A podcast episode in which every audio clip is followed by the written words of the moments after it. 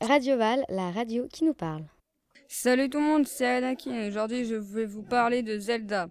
Zelda est tout d'abord sorti au Japon en 1986 sur Famicom Disk System, puis en Amérique du Nord et en Europe sur NES en 1987. Il s'est vendu à 6,5 millions d'exemplaires.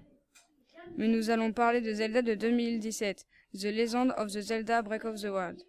Quel est le but de l'histoire?